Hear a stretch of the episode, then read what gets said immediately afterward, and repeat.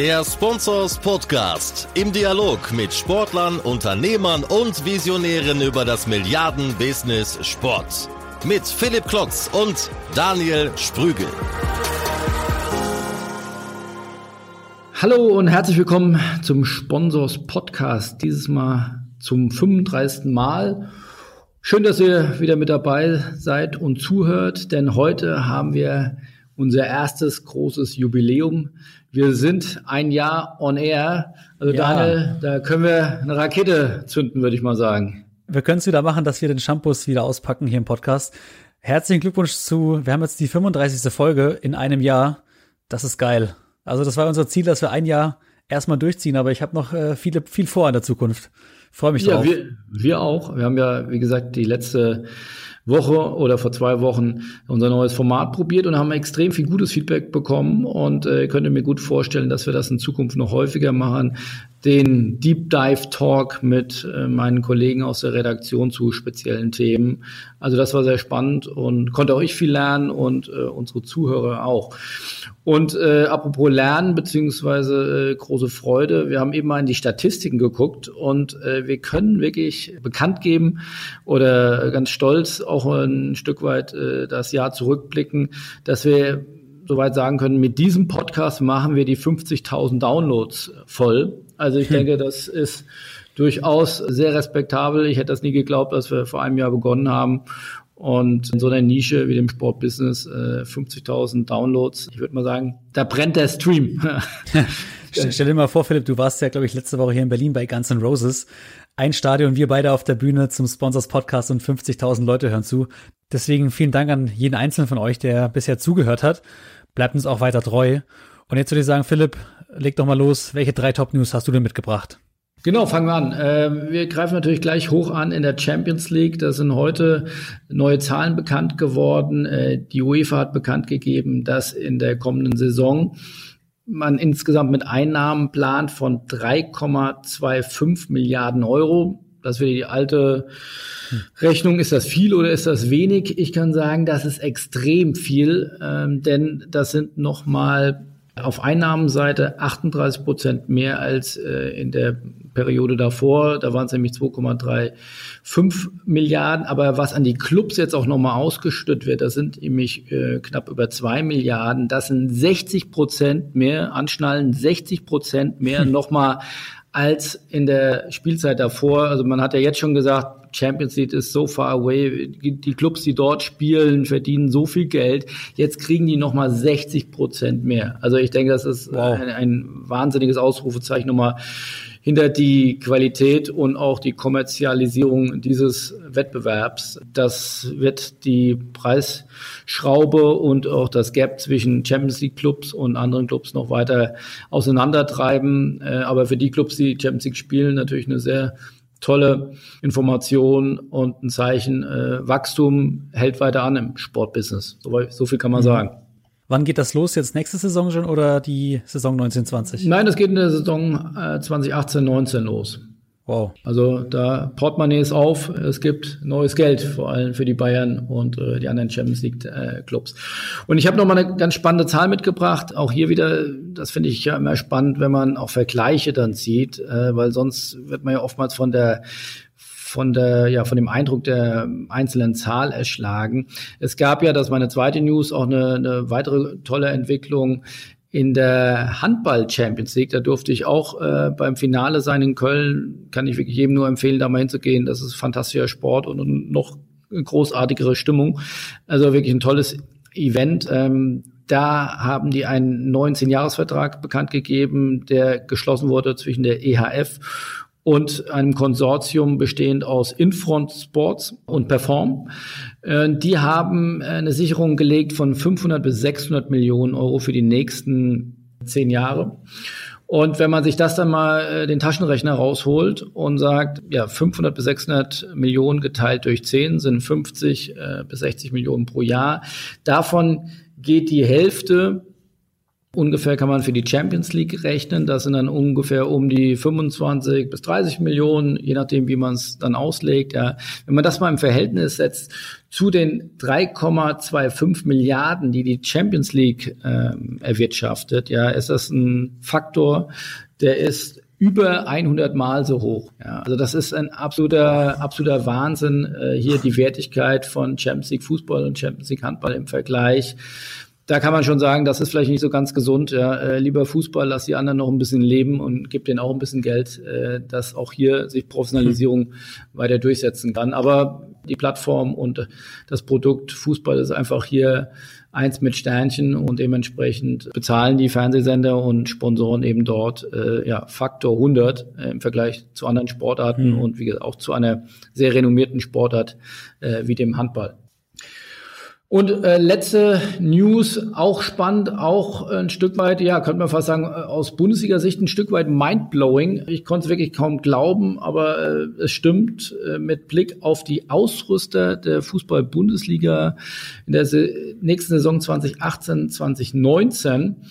Und dann könnte man ja glauben, dass Adidas als der deutsche Ausrüster überhaupt im Sport, aber auch im Besonderen im Fußball ja alles überstrahlt das tun sie sicherlich auch ein Stück weit mit dem FC Bayern München, aber äh, der genannte FC Bayern München, bei dem Adidas ja pro Jahr jetzt 60 Millionen an Lizenzkosten ausgibt. Die sind der einzige Club oder FC Bayern München ist der einzige Club von Adidas, äh, die noch die drei Streifen tragen. Alle anderen Clubs laufen in anderen Ausrüster-Shirts umher.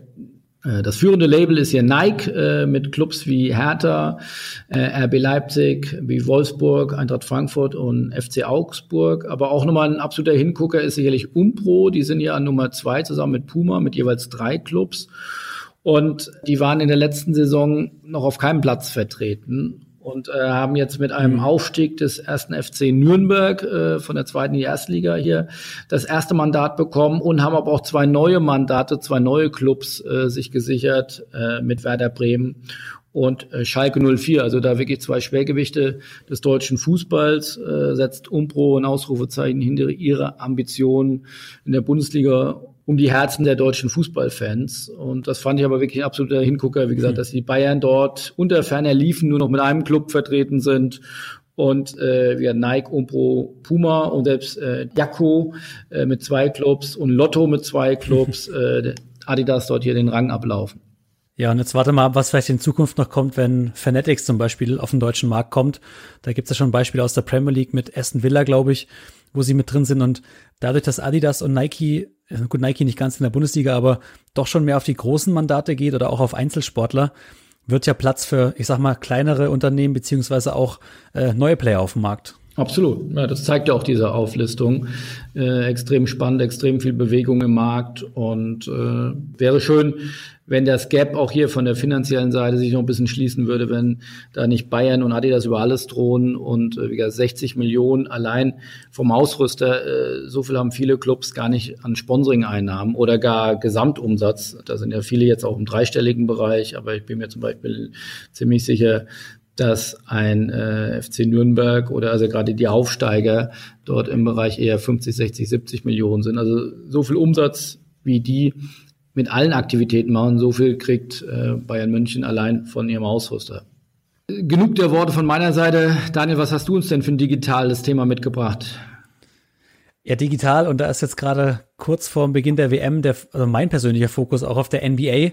Da finden gerade die Finals statt. Mal wieder zum vierten Mal in Folge spielen die Cavaliers gegen die Golden State Warriors. Und ich habe diese Woche bei mir im, Sportsmanic Podcast den Mike Matischak äh, interviewt. Der ist verantwortlich für die PR und Kommunikation der NBA in Europa und auch in Deutschland.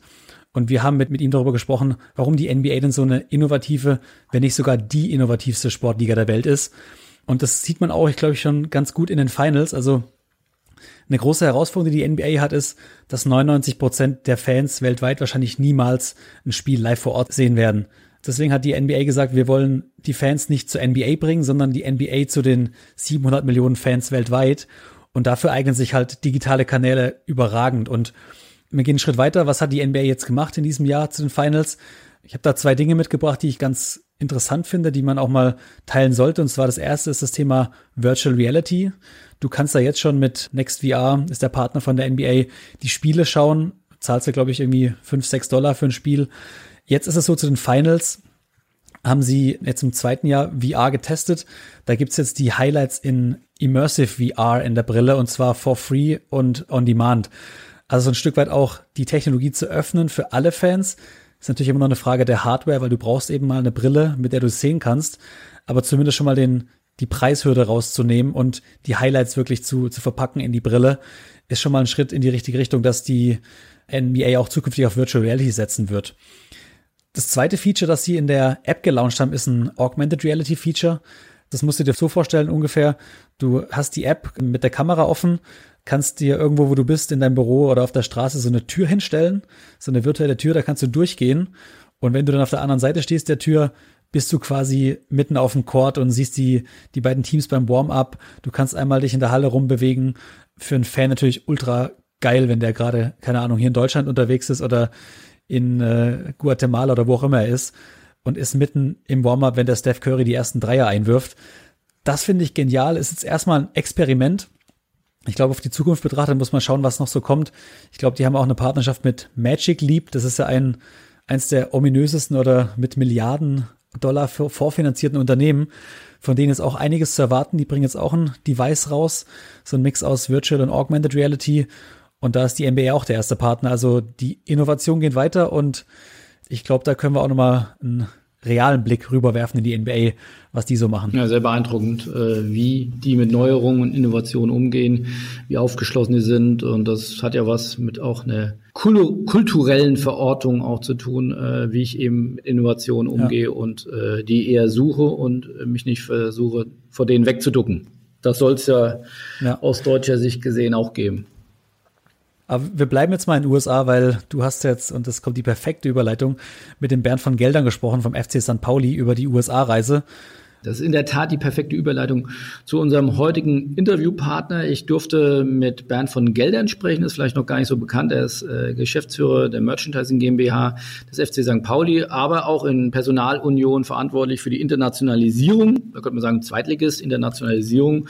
Äh, ja, der FC St. Pauli macht da eine ganze Menge. Hat äh, ist die Nummer drei in den Merchandising-Verkaufen der Gesamtbundesliga in äh, den USA, hat dort auch irgendwie über 50 Fanclubs, also ist da wirklich sehr vertreten und haben jetzt als erster Zweitligist eine USA-Tour gemacht und die war, finde ich, in vielerlei Hinsicht sowohl ein Vorbild für viele Bundesligisten, aber auch wirklich äh, extrem ja, unique und erfolgreich.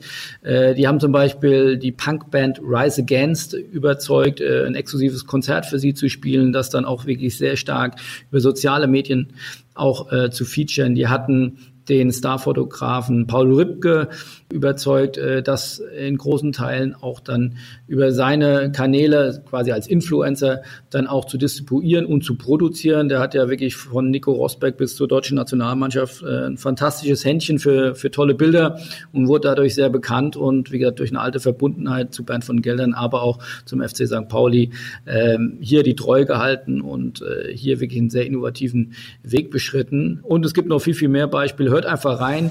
Viel Spaß damit. Bernd von Geldern und äh, die Reise des FC St. Pauli in die USA. Viel Spaß!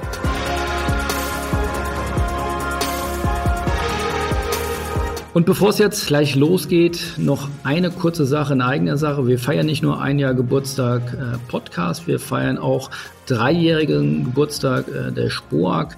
Äh, wir haben jetzt kürzlich den dritten Jahrgang verabschiedet, beziehungsweise das letzte Modul gehabt und haben das zum Anlass genommen, auch eine Befragung unter unseren Teilnehmern zu machen. Wir haben ja mittlerweile in den letzten drei Jahren dort über 250 Teilnehmer durchschleusen dürfen und können mit großem Erfolg. Nicht alle von denen haben GMP gemacht, aber die haben wir gefragt, wie sie sich denn, wie denn ihre Karriere jetzt entwickelt hat. Und da haben wir fantastische Ergebnisse bekommen und da wirklich nur ein oder zwei Stück vielleicht mal als Appetizer. 62 ähm, Prozent der Teilnehmer haben dort eine signifikante Gehaltserhöhung direkt nach der SPOAG-Ausbildung bekommen oder auch schon innerhalb der SPOAG-Ausbildung. 92 Prozent würden das äh, weiterempfehlen, das Programm. Und die Gehaltserhöhung ist im Durchschnitt 8000 Euro. Wie er das nach einem Jahr an der Spork, würde ich sagen, das kann sich sehen lassen. Also wer Karriere machen will, wer gutes Geld verdienen will und wer vor allem Hunger hat auf äh, neue, viele spannende Ideen und äh, das Sportbusiness weiterzuentwickeln, äh, einfach auf spork.de klicken oder auf spork.com. Wir freuen uns auf euch. Klickt einfach rein.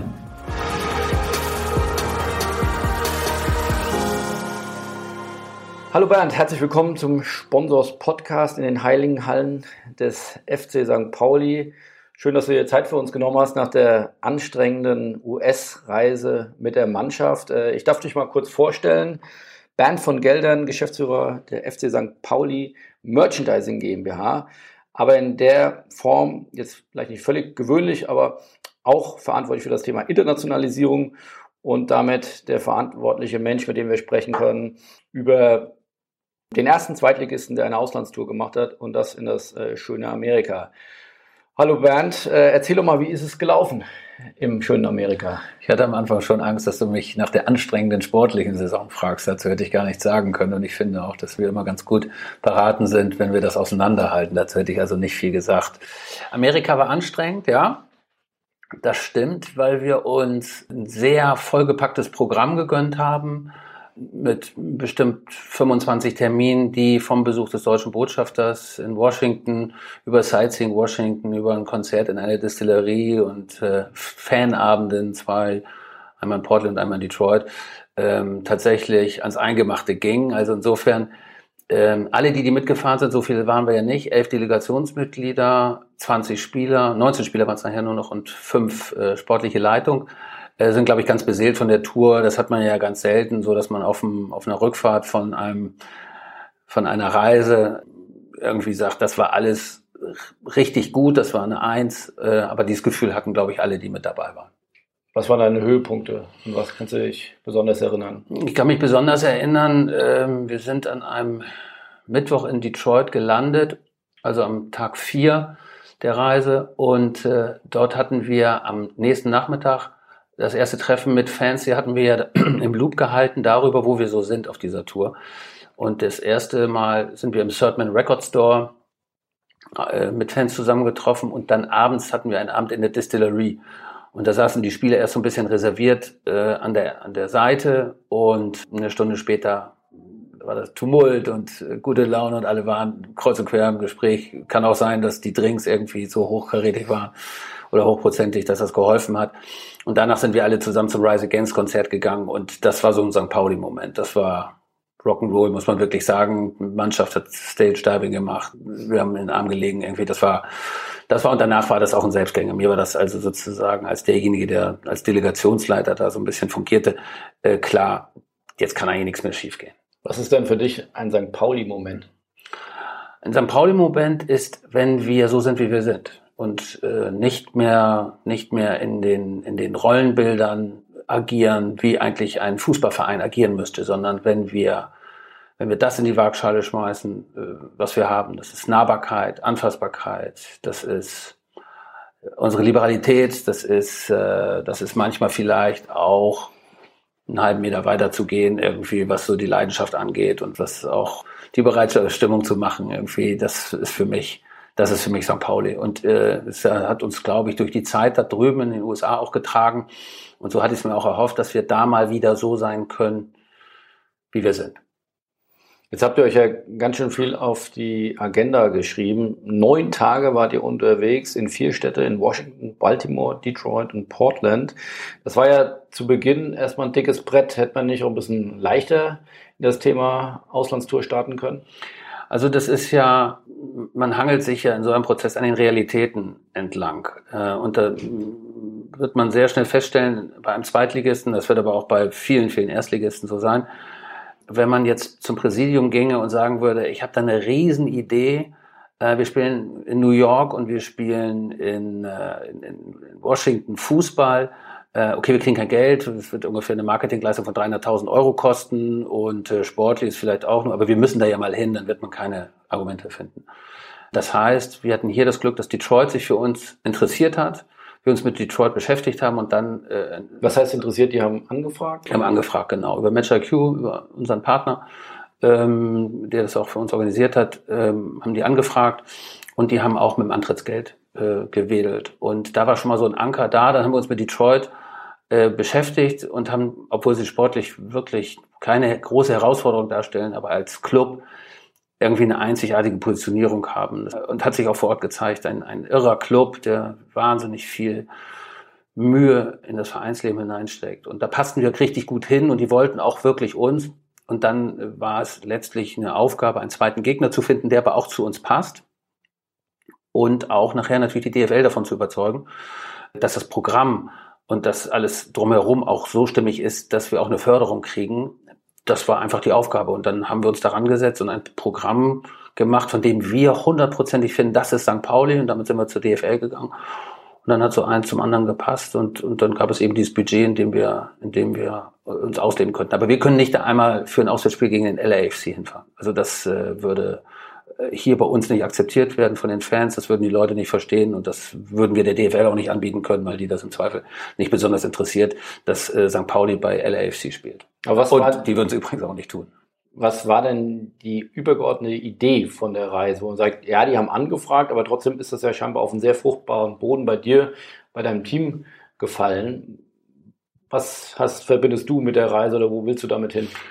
Äh, Ich habe das schon als Momentum begriffen und habe gesagt, das ist jetzt die einmalige Chance. Ich finde, dass wir in die USA gehören, gerade in dieser unübersichtlichen Zeit. Politisch sind wir da klar verortet. Ich finde auch, dass man auch als Mensch oder auch als Club, als Verein, als Interessenvertretung durchaus, auch wenn man meint, man hat da natürlich nicht mit zwei Millionen Leuten zu tun, aber dass man, dass man gerade in diesen dunklen Zeiten, in diesen Trump-Zeiten da auch äh, Pflanz, Pflänzlein setzt oder den Leuten, die sich für einen interessieren oder für die man auch ein Stück Heimat ist. Denn so haben wir es erfunden. Wir haben da viele Fanclubs, die auch nach Detroit gereist sind, die zusammengeschlossen sind in der Nordamerika-Kurve. Den müssen wir einfach zeigen, wir sind auch da und wir meinen das auch so. Und deshalb war mir das und auch vielen anderen hier im Verein ein großes Anliegen, auch in die USA zu gehen. Und insofern haben wir zunächst erstmal unser Interesse da gesehen. Es hat mich geärgert, dass hier irgendwie was von Promotour oder irgendwas die Rede war. Wir wollten unsere Marke dort vorstellen. Wir wollten unsere Werte da vorstellen. Wir wollten zeigen, was St. Pauli ist und was das für jeden auch bedeuten kann, dass es Clubs wie uns gibt. Das war uns ein wichtiges Anliegen. Es war nicht, wir wollen der DFL einen Gefallen tun oder wir wollen äh, irgendwie Geld kriegen von irgendwem, um dann da uns das äh, irgendwie nett zu machen. Nein, wir haben eine klare Zielsetzung gehabt, die um das unser Wertegefüge geht, um unsere Marken, äh, unser Markenkern und das wollten wir dort verwirklicht sehen. Habt ihr denn in Amerika auch Aufsehen erregen können? Also jetzt einerseits auf dem Platz, das hat scheinbar gut funktioniert, die Mannschaften oder das Spiel, ich habe da auch Bilder jetzt äh, Social Media gesehen, da war ja wirklich tolle Stimmung. Ähm, Gab es darüber hinaus dieses politische Statement, wurde das wahrgenommen? Naja, äh, wir haben im Vorfeld ja Kontakt zu allen Fanclubs aufgenommen. Die haben das Programm mitgestaltet. Wir haben in dieser Phase schon äh, allein durch die tausend Leute, mit denen wir mehr oder minder in den Fanclubs äh, gesprochen haben, die dann wiederum ja auf Facebook, weiß ich nicht, 500 Kontakte haben, haben wir ja schon eine Verbreitung gehabt. Genau das sind wir auch. Ich glaube nicht, dass wir mit ganzseitigen Anzeigen oder Kinofilmen äh, oder Promotions dahin fahren können und sagen können, jetzt kommt der FC St. Pauli und alle stillgestanden und super hier und jetzt äh, ist aber, sondern wir müssen nahbar sein. Ich habe, später kommt es ja noch mit Ripke, mich hat das wahnsinnig fasziniert, wie Materia und, und äh, also der Rapper und Paul damals nach dieser Platte mit Welt der Wunder, wo Welt der Wunder drauf ist, äh, zurück in die Zukunft, danach eine Promotour gemacht haben, in denen sie kleine Theater besucht haben und von ihrer Weltreise gesprochen haben, in denen diese Videos entstanden sind. Und äh, da waren nur 50, 75, 86 Leute. Aber die Wirkung war gewaltig, weil äh, natürlich niemand erwartet, dass so ein Starfotograf und ein Star-Rapper irgendwie sich die Zeit nehmen, um dann mit den Leuten irgendwie zwei Stunden darüber zu reden, was sie für Erfahrungen gemacht haben. Aber das ist der Weg. Das ist echt. Und äh, das, das passt zu uns. Also zu anderen passt was anderes, habe ich auch alles gelernt und, und äh, ohne da Spitzen zu verteilen, aber man kann ja auch sagen, sind ja auch andere in Amerika unterwegs gewesen, in den vergangenen Jahr auch jetzt, äh, die das Thema anders anfassen. Wir können nur über Anfassbarkeit kommen. Und da sind äh, tausend äh, Leute, die nach Detroit kommen, um das Jahrestreffen der amerikanischen Fanclub-Mitglieder da zu feiern mit uns. Die sorgen schon für genug Social Media. Ja. Natürlich ist auch gut Ripke zu haben, natürlich ist gut Rise Against äh, zu haben, die das ausspielen. Aber was heißt zu haben, Rise Against? Haben die sich committed? Haben die da auch dann eine Sichtbarkeit gehabt? Oder? Rise Against hat plakatiert und so haben sie es auch äh, bei sich selber ausgespielt. Kein Fußball den Faschisten. Äh, das war ein Konzert, die Band ist umsonst aufgetreten, die, die für uns gespielt haben und für unsere Fans weil sie sich total committen. Die waren ja auch schon hier im Stadion und, und, und äh, sehen da eine politische Übereinkunft. Äh, die wir auch sehen und die wir auch teilen. Und äh, die gehen das voll mit und die haben natürlich viereinhalb Millionen Facebook-Follower. und äh, die erreichen wir nur darüber. So, und haben dadurch natürlich eine, einen Fund reingeschmissen. Weißt du, und am Ende, klar, verkauft man dadurch auch mal ein paar T-Shirts mehr in Amerika. Aber ich glaube, ähm, wichtig ist, dass wir den Stein reinschmeißen, dann ein bisschen die Ringe im See zugucken, wie die sich vergrößern, nächstes Mal wieder hinfahren, nochmal einen drauf draufsetzen. Das, das muss unser Weg sein. Also das heißt, es soll nochmal in die USA gehen? Ja, wenn du mich fragst, ja, gibt natürlich auch, äh, auch Bedenken. Ich meine, wenn wir nun jedes Jahr Gefahr laufen, Relegation zu spielen, vielleicht nächstes Mal nach oben, ist natürlich die Planbarkeit nicht ganz so wie bei Bayern München. Äh, aber mein persönliches Ziel wäre das schon. Und ähm, das hat mit Sicherheit auch geholfen, da Partner zu finden, die das mit unterstützen würden. Also wir haben da schon außerordentliches Echo also Partner meinst du Sponsoren? Ja, Sponsoren, aber Sponsoren nicht, weil sie Sponsoren sind, sondern weil die sich dafür interessieren, was wir da gemacht haben und die auch selber gesehen haben, wo es da vielleicht noch etwas gibt, wo sie uns auch unterstützen können. Und äh, Levi's ist ja nun ein Partner von Under Armour. Wir haben ja zwei amerikanische Partner, aber es ist auch einem Mobilitätspartner aus Europa aufgefallen, dass wir offenkundig da äh, auch noch Hilfe gebrauchen können, ist auf uns zugekommen. Also insofern, ja, äh, das hat schon auch, glaube ich, in, in so einer Szene,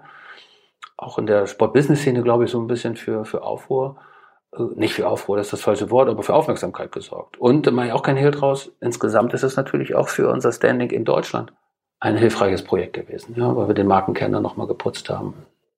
Du sprichst die ganze Zeit von Fanclubs in Amerika. Wie viele Fanclubs hat St. Pauli äh, in Amerika? Wir können es nicht ganz genau sagen, weil die natürlich nicht alle registriert sind, aber ähm, wir gehen so davon aus, dass wir da 50 haben. Und hast du dann auch ja, eine Auswirkung gespürt nach der Reise, wo man sagt, äh, die Merchandising-Zahlen sind nach oben gegangen? Ich habe in der Vorrecherche oder das Abendblatt hat geschrieben, dass ihr der drittgrößte Merchandising-Verkäufer in der Bundesliga seid, nach Bayern und äh, Dortmund. Sind das auch Dinge oder Zahlen, die du ja, unterstreichen kannst? Ich kenne natürlich die Zahlen der anderen nicht, aber es ist schon so, dass wir im sechsstelligen Bereich äh, verkaufen und im Übrigen da sind keine Trikots dabei. Ne? Also äh, wir werden schon auch in den USA und so spielen wir es ja auch aus als äh, als Totenkopfdealer sozusagen äh, wahrgenommen. Also ähm, dieses große Fund Lewandowski-Trikots dazu verkaufen zu können, das haben wir noch nicht mal. Ja, man merkt das, aber man darf sich, ich finde es nicht richtig, wenn wir uns äh, eingrenzen würden, wir müssen die und die Zahlen erreichen. Ich bin da echt Überzeugungstäter. Wir glauben, dass das richtig ist, dass dieser Weg richtig ist, dass Amerika als Markt richtig ist und nicht nur als Markt, sondern auch als Land, wo es so eine Farbe auch geben muss für uns finden wir. Und dann gehen wir da mit vollem Enthusiasmus, voller, voller Überzeugung hin. Und ich würde jetzt mal sagen, dass zumindest das Szenario, was es ja auch immerhin gegeben hätte, dass wir da total auf die Nase gefallen sind, kein Zuschauer da gewesen wäre, weder in Detroit noch in Portland, dass niemand interessiert hätte und äh, dass äh, Social Media seitig überhaupt nichts passiert wäre. Das ist ja nun auf jeden Fall ausgeblieben. Das heißt also, wir gucken schon auf einen vielleicht auch im Moment noch gefühlten besonders positiven Verlauf. Hast du denn ein paar Zahlen zur Hand? Du sagst, also das ist richtig toll gelaufen, auch vom, vom Social Media. Ich habe ein paar Bilder oder ein paar Instagram-Stories auch von Paul Ripke gesehen. Also da gab es ja das eine oder andere ähm, Pyro-Feuerwerk. Das wurde ja doch äh, sehr bildhaft und äh, ja schon sehr künstlerisch äh, quasi dargestellt.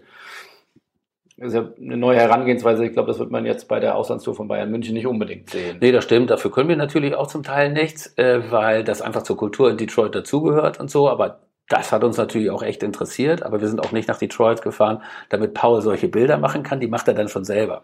Fakt ist, Paul ist einfach auf Instagram ein Riese und wir nicht unbedingt. Und das ist auch etwas, was uns ja alle interessiert irgendwie mit äh, auch, auch sage ich mal, in diesen, in diesen Kanälen, die jetzt nicht originär jeder Fußballclub mal eben so mit Links irgendwie bespielt, das mal zu testen, wie sowas ankommt. Da muss man sagen, Paul erreicht mit so einer Detroit-Story, er hat ja den ganzen Tag dokumentiert, äh, das Spiel und die Nachwehen so ein bisschen, der hat dann schon 150.000 Aufrufe pro Video und also das schaffen wir als Verein nicht. Das ist schon so aufgegangen, dass wir uns natürlich auch langfristig Gedanken darüber machen dürfen, wie wir das auch selber bespielen in Zukunft. Ja, also das ist schon, das war toll zu sehen, dass es funktioniert. Und wie kriege ich so einen Paul Ripke an die Seite? Der hat ja auch zwei, drei Mann, hat äh, die Nationalmannschaft begleitet, hat äh, Nico Rosberg begleitet, ist ja FC St. Pauli eine ähnliche Flughöhe unterwegs. Ähm, ja. wie, wie habt ihr das hinbekommen? Ich würde sagen, ja, hier siehst du das ja, das ist von Ripke sozusagen, das ist die Darstellung eines Trikot-Lounges von 2007. Ähm, ich bin mit Paul einfach seit 10, 12 Jahren ganz, ganz eng befreundet. Äh, das ist auch so ein Momentum, dass wir das auch ein Stück weit als gemeinsame Ausfahrt äh, gesehen haben, dass er das aber auch als, hier schließt sich so ein Kreis sozusagen nach vielen, vielen Jahren, die, die wir uns früher auch schon um FC St. Pauli gekümmert haben als Ausstatter. Ähm, da war er auch schon in meinem Umfeld sozusagen, dass wir jetzt nochmal so diesen ersten Internationalisierungsschritt, er selber ist ja in den USA jetzt ansässig, lebt da mit seiner Familie, äh, dass das irgendwie so ein Gefühl von, hier schließt sich ein Kreis. Ich glaube, ist auch von anderen Bundesligisten angefragt worden. Die hat er dafür abgesagt und ähm, ich glaube, das war ihm auch ein Anliegen, das für St. Pauli zu machen.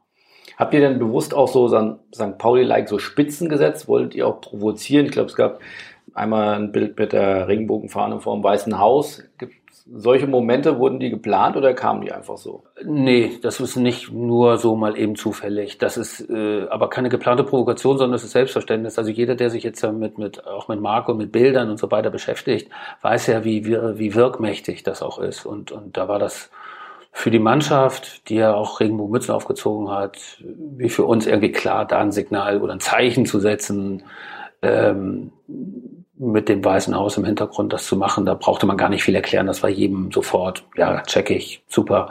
Genauso machen wir es, wie man eben, ja, einfach ein, ein Statement gesetzt. Nee, Provokation haben wir eigentlich total verzichtet, braucht auch nicht. Also wir wollen ja gar nicht provozieren, wir sollen ja nur, wir wollen ja nur erzählen, wer wir sind.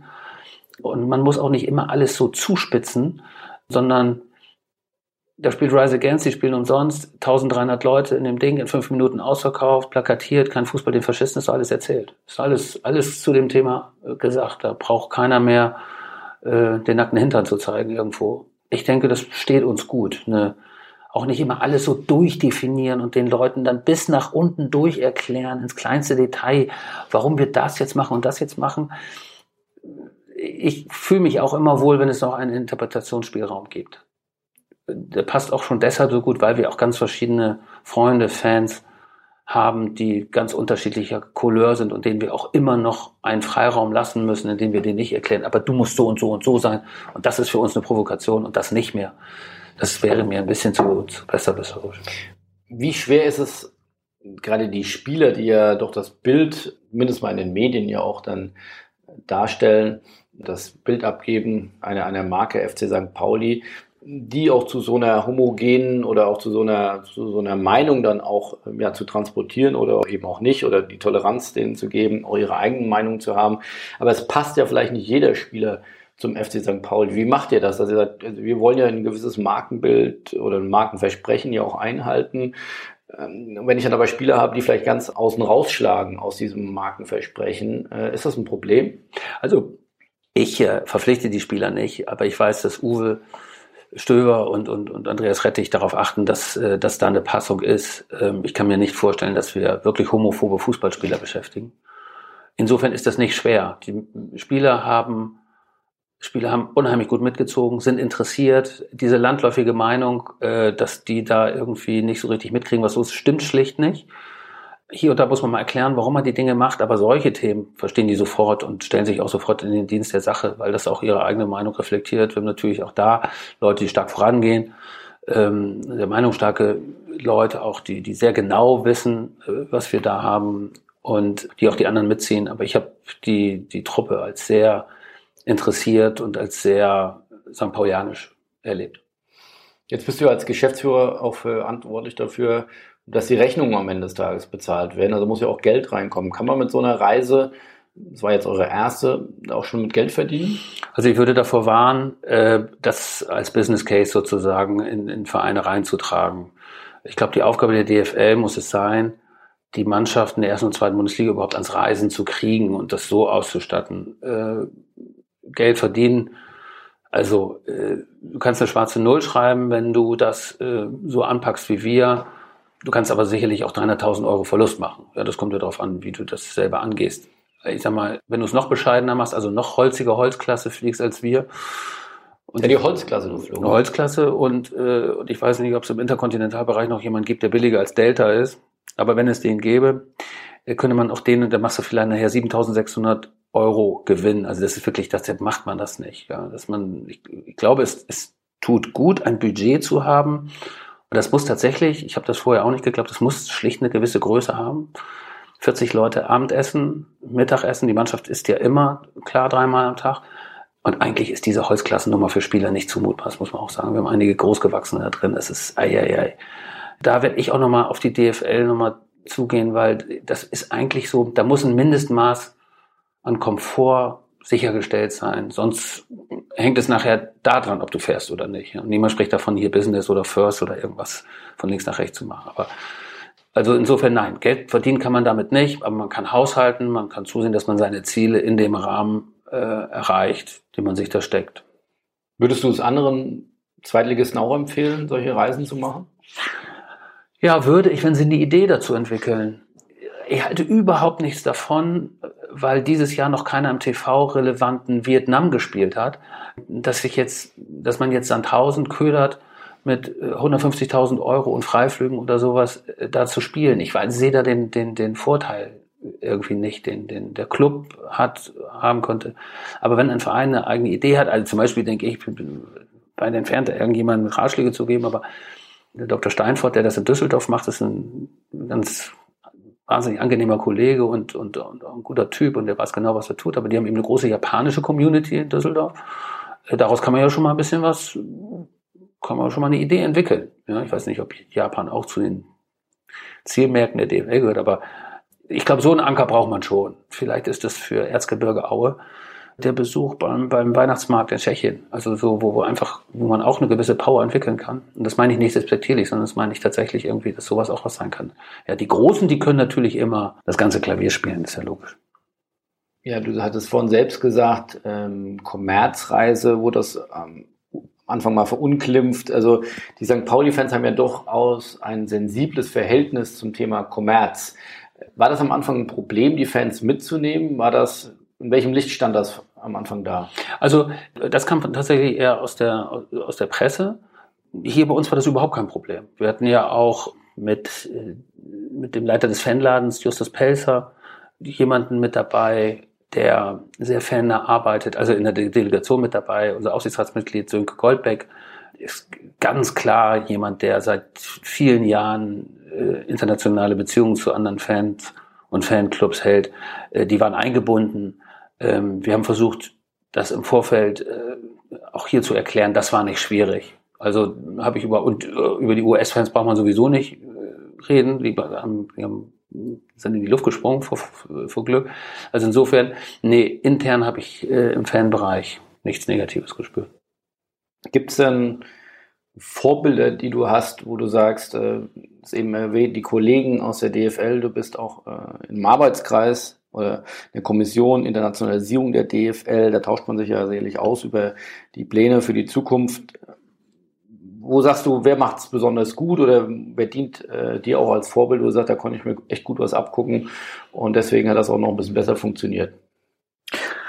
Also was mir in der Kommission geholfen hat, ist überhaupt so dieses Sprechen darüber. Ich bin arbeite ja noch gar nicht so lange beim Club oder bei einem Club. Bin nun äh, 30 Berufsjahre was anderes gemacht. Also manche Sachen muss ich mich reintasten. Und, und ich sag mal so, diese, diese bange Frage, mit so einer Reisegruppe überhaupt loszugehen, mit Spielern oder sowas, die wird da dann so ein bisschen zerstreut, weil die auch ganz lustige Anekdoten erzählen. Diejenigen, die in der Kommission sitzen und, und fahren, haben meistens andere äh, Probleme, als ich die habe. Und die kann ich auch nicht adaptieren und da kann ich auch nicht so richtig was für meine Reisegruppe ableiten. Am ehesten vorbildhaft, wenn auch für uns nicht so gangbar ist, vielleicht Eintracht Frankfurt, die eine klare, klare Orientierung haben und, und da auch eine Geschichte dahinter setzen und so. Das ist für mich ein nachvollziehbarer. Was haben die gemacht? Ja, also Mittlerer Osten auch so ein bisschen, auch so ein bisschen die Finanzzentrum Frankfurt nach vorne zu stellen. Irgendwie, das sind für mich, da steckt eine Idee dahinter, die ich, äh, die ich nachvollziehen kann, weil zu so einer Reise, das hatte ich ja eben schon mal gesagt, auch eine, auch eine Story gehört. Wenn man die als Verein nicht irgendwie richtig für sich erwischt, dann wird man da vor Ort auch nicht beantworten können, wo man eigentlich da ist. Ja, und das finde ich hat Eintracht Frankfurt gut gemacht. Die fahren jetzt auch in die USA habe ich immer von hier aus so betrachtet oder auch in der Kommission. Das sind Leute, die sich da wahnsinnig viel Gedanken drum machen, wie sie das auch inhaltlich aufladen. Das finde ich äh, bemerkenswert, ja. War das ein cleverer Zeitpunkt, äh, das nach der Saison zu machen? Die meisten machen ja ihre Touren vor der Saison. Ja, ich hatte überhaupt oder wir hier, wir haben das ja sozusagen in der Gruppe alles gemacht. Man muss sich das so vorstellen, wir haben keine Internationalisierungsabteilung. Ja, also ich mache das hier, weil wir seit anderthalb Jahren in den USA Geschäfte machen und Lizenzpartner haben und einen eigenen Facebook-Kanal haben und so weiter. Aber die Arbeit haben wir letztlich in der, so heißt es bei uns, Bereichsleiter im Verein äh, auf die Bereiche aufgeteilt. Das heißt, für das Thema Medien war Christoph Pieper als Bereichsleiter Medien zuständig. Punkt. Dem habe ich jetzt nicht gesagt, wir müssten eigentlich das und das machen. Martin Drost hat im Marketing Bereichsleitung Marketing-Themen behandelt. Wir haben mit U-Sport ja noch einen Vermarkter dabei, der Robert Höhne dabei, für den Sport Carsten Rotenbach, erzähle ich es immer, ihm kurz alle, alle auf. Justus Belz habe ich gesagt, der Sönke Goldbeck, der Aufsichtsrat so hatten wir eine Gruppe von Leuten, die wöchentlich zusammengekommen ist und dann wieder in die Bereiche die Arbeit reingegeben haben. Und in diesem ganzen Kreis war es eigentlich nie eine Frage, das nicht nach der Saison zu machen. Also ich, weil wir uns, glaube ich, alle außerstande sahen. Also wenn da was falsch läuft und die Saison danach holprig beginnt, dann ist doch völlig klar, wer, wer den, wer, Bist du schuld? Wer, den, wer die Mütze auf hat dafür. Ja, dann bin ich für den, also jetzt ich, womöglich auch sogar als Person, weil nachher wird natürlich das auch zugespitzt. Ich hatte diesen Gedanken, übrigens, wir haben das natürlich geplant, da waren wir irgendwo im sicheren Mittelfeld und ich habe immer noch nach oben geguckt. Ja, das heißt, wir hatten ja die Verträge mit der DFL so gestrickt, dass wir im Relegationsfalle absagen dürfen das haben wir auch gegenüber den anderen Vereinen so geschildert und das war auch alles sozusagen, da wären wir auch von Schaden freigehalten worden, aber da hatten wir natürlich mit der Relegation, ich darf das so offen sagen, eher gedacht, dass wir über die nach oben sprechen. Ja.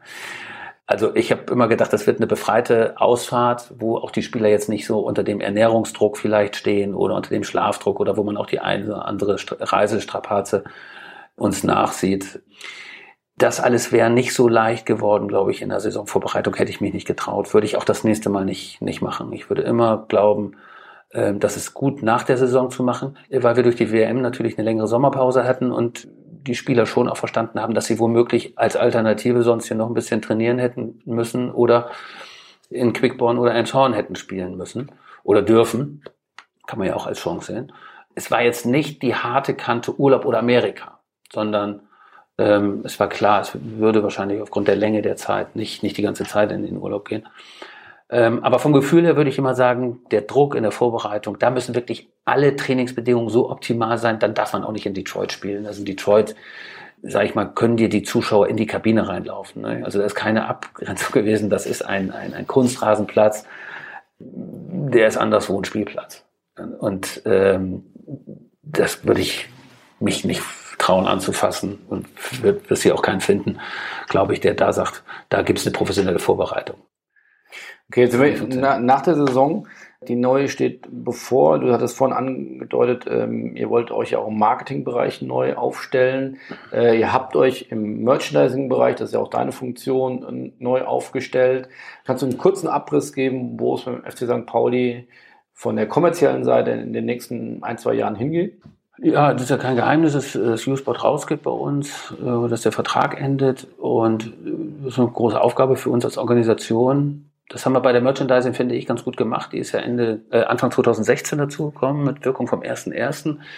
Da haben wir die Organisation auch hier so eingebettet, dass wir, äh, dass wir die Stabsabteilung sozusagen des Vereins jetzt mitnutzen. Das heißt also Buchhaltung, Personal, auch Medien dass die auch für uns, für die wir zuständig sind und das wird sicherlich auch auf den Vertrieb, wenn ich den mal so greifen kann, Vermarktung. Darauf wird es auch hinauslaufen, dass wir, dass wir dort ein Team aufbauen und in die Struktur des, des Vereins einpassen, dass wir ab 1.7.2019 voll funktionsfähig sind. Das ist bestimmt eine Herausforderung, ja. Hast du, habt ihr da schon ein ungefähres Bild, wie groß das Team sein soll? Wäre viel zu früh. Wir haben interessanten, interessante Formate, glaube ich, jetzt. Wir haben erstmal versuchen wirklich, äh, muss man sagen, Andreas Rettich nimmt hier sozusagen die gesamte Führungsmannschaft auch mit. Hat man im Workshop neulich mal mit 14 Leuten mal diskutiert, auch um den Leuten das Thema nahezubringen. Da gibt es noch nicht die schlüsselfertige Lösung, die werden wir uns hier alle miteinander erarbeiten. Aber es ist jetzt nicht so ein künstlicher, in Anführungszeichen, Druck, den man aufbaut, wie es ja andere Clubs machen. dass wir wollen auf gar keinen Fall mehr mit Lagardère zusammenarbeiten und dann drei Monate später hat man einen neuen Vertrag mit besseren Konditionen. Also ihr wollt auf jeden Fall in die Einzelvermarktung, in die Eigenvermarktung gehen. Also das ist schlussendlich nicht meine Entscheidung, das ist Präsidium und das ist äh, Geschäftsleiter kaufmännisch. Wenn die jetzt sagen würden, Neymar kann nur finanziert werden, wenn Lagardère hier 50 Millionen zahlt, dann würde ich sagen, ach so. Fehlen trotzdem immer noch 150 oder 170. Genau. Äh, bis dahin gehe ich mit äh, großem Enthusiasmus an diese Aufgabe, weil ich tatsächlich glaube, dass wir den Verein gut selber vermarkten können. Noch abschließend äh, zwei, drei Erkenntnisse über dich als Person. Du hast eben kurz in einem Nebensatz angedeutet, seit 30 Jahren habe ich andere Dinge gemacht. Kannst du mal Einblick geben, was du schon alles gemacht hast? Das war ja, hatten es im Vorgespräch äh, von, von Radio NDR über Fußballspieler bis hin äh, ein kleines Kaufhaus, das du übernehmen solltest. Also du hast schon viel erlebt. Ja, ja, genau. Ich habe nach dem Abitur eine Lehre gemacht in, in Oldenburg und habe parallel Fußball gespielt in Bremerhaven und in Oldenburg, eine Saison dritte Liga gespielt. Passte ganz gut, hat der Arbeitgeber damals ganz gut mitgemacht. Ich habe also irgendwie sechs Tage in der Woche gearbeitet und bin jeden Tag aber um Viertel nach fünf gegangen, um nach Bremerhaven dann zum Training zu fahren das war ganz gut. Das war in den, aber 1985. Bin ja auch schon ein bisschen älter, bin 52. Ähm, genau, ich bin danach, du hast diese Kaufhäuser angesprochen, meine Eltern hatten zwei davon auf dem Lande. Eigentlich wollte ich die gerne übernehmen. Ich bin dann nach Nagold, das ist so eine Fachschule für Betriebswirte gegangen. Dann hat mir das nicht so ganz gereicht. Dann habe ich noch, äh, dann habe ich zwar schon angefangen zu arbeiten ich war zuerst bei Redford und später bei Epuri, das sind zwei Filialisten, habe aber nebenberuflich studiert und dann Diplom-Betriebswirt gemacht. Als das nicht klappte mit meinen Eltern, habe ich bei einem habe ich bei einem äh, Prüfungsunternehmen, also beim, beim äh, Wirtschaftsprüfungsunternehmen angefangen als Prüfungsassistent. Methusalem Alter von 31 damals schon mit 4000 Mark brutto und zwei Kindern. Ja, ich will jetzt nicht auf die Weinkeule drücken, aber da habe ich echt in einer Zwei-Zimmer-Wohnung gewohnt mit meiner Frau mit den zwei Kindern und Genau, und das war klar, ich brauche einen Nebenjob, das reichte also geldlich nicht. Und dann habe ich angefangen, nebenberuflich beim NDR zu arbeiten. Das ist eine schöne und äh, aufregende Geschichte gewesen. Natürlich habe ich zuerst Oberliga Hamburg gemacht mit Nachberichten für Sport und Musik auf 90,3 dann spielte der FC St. Pauli mal wieder gegen den Abstieg aus der zweiten Liga. Der Hauptreporter Schnackenburg, Schnackenberg wollte aber nicht reisen. Dann hieß es, wer ist bei drei nicht auf dem Baum? Stand von Geldern da, der auch Geldnot hatte. Also bin ich dann äh, auswärts gefahren und habe dann Fußballspiele übertragen. Zu meinem ersten bin ich gleich fast zu spät gekommen. Bei Borussia Mönchengladbach, da habe ich damals einen jungen Mann gesehen, Ketteler hieß der, da habe ich gedacht, so einen müsste man mal kaufen. Der ist dann später zum HSV gegangen. Hat auch nicht funktioniert. Also als Scout tauge ich auch nicht ja, wie das dann so ist, der HSV spielt 99 Champions League, keiner überträgt, nur 90,3, es geht nach La Coruña. Britta Kern sagt in der 80. Minute Bernd von Geldern, ich sitze da, spreche 16 Minuten am Stück, irgendwie was echt schon eine Turbo-Leistung ist und in der 96.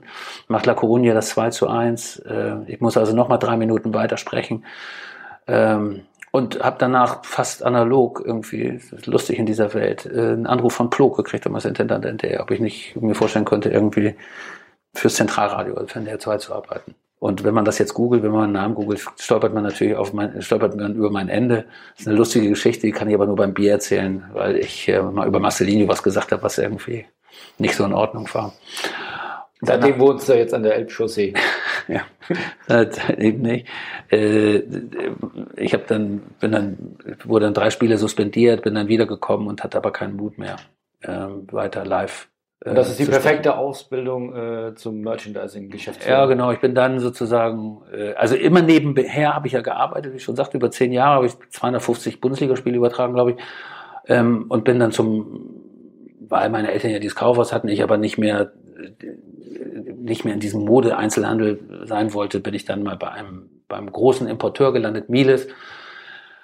Und bei Miles haben wir uns an der Merchandising des FC St. Pauli äh, beteiligt, 2005 als es noch zu Absolut gehörte. So, und ich bin ja auch schon seit zwölf Jahren Geschäftsführer, hat nie einen interessiert und hat nie einen, hat nie einer mitgekriegt, weil ich eben in einer Fremdpartei Fremdgeschäftsführer war. Genau, und habe äh, für Miles aber auch DFB-Lizenzen äh, gemacht und gemanagt und, und B2B-Geschäft und war so da so ganz umtriebig und der Verein. Miles gehört da, glaube ich, auch mittlerweile zu einem chinesischen Unternehmen. Ja, genau, zum Großkonzern Leon Fong. Genau. Also Milliardenunternehmen. Das ist ein Multimilliardenunternehmen, ja, das kann man sein. Das ist der größte Händler der Welt. Genau, 2015 am Ende hatte der, der FC St. Pauli dann Interesse daran, das Merchandising-Geschäft zurückzuholen. Ich habe das sehr unterstützt, weil ich das auch richtig fand. Da musste es auch hin. Mit diesem Präsidium ging das dann. Joachim Pavlik ist dann auf mich zugekommen äh, im ersten Schritt, den ich von früher kannte, äh, für den ich auch mal gearbeitet habe, anderthalb Jahre. Das ist eine Station, die ist vor Miles gewesen. Und dann, im Gegensatz zum Vorgängerpräsidium, da war es immer ein bisschen hakelig, da ging es mit einstweiliger Verfügung und mit Millantor-Kollektion und, und, und, äh, haben wir da einen guten Weg gefunden, wie man das kaufmännisch auch den Altgesellschaftern so verkaufen konnte. Ja, und so haben mein Kollege Michael Hinz und ich, wie wir es zehn Jahre gemacht haben, äh, dann so ein bisschen das mit angebahnt und dann hat der Verein mich gefragt, ob ich das auch mal weitermachen würde und so bin ich hier eigentlich beim Verein gelandet. Das ist eine, eine wilde Achterbahnfahrt ja, absolut. Äh, bis hierher. Deshalb habe ich auch ein großes Vergnügen an komplizierten Lebensläufen. Das ist gut. Also Menschen, die sich bei dir bewerben wollen für die neu aufzubauende Vermarktungsunit, müssen keinen stromlinienförmigen Lebenslauf haben. Ich muss ja sagen, dass das natürlich, ob ich, dass diese, diese Bewerbungen sind natürlich an Andreas Rettich zu senden. Aber mich interessieren da tatsächlich auch mutige Karrieren oder, oder auch Brüche. Das, äh, kann ich vom eigenen Dafürhalten sagen und von meinem eigenen Lebenslauf, dass das, wenn man die richtigen Learnings zieht, auch so die eine oder andere Delle immer ganz gut tut. Was treibt dich an, jeden Morgen da weiter Vollgas zu geben?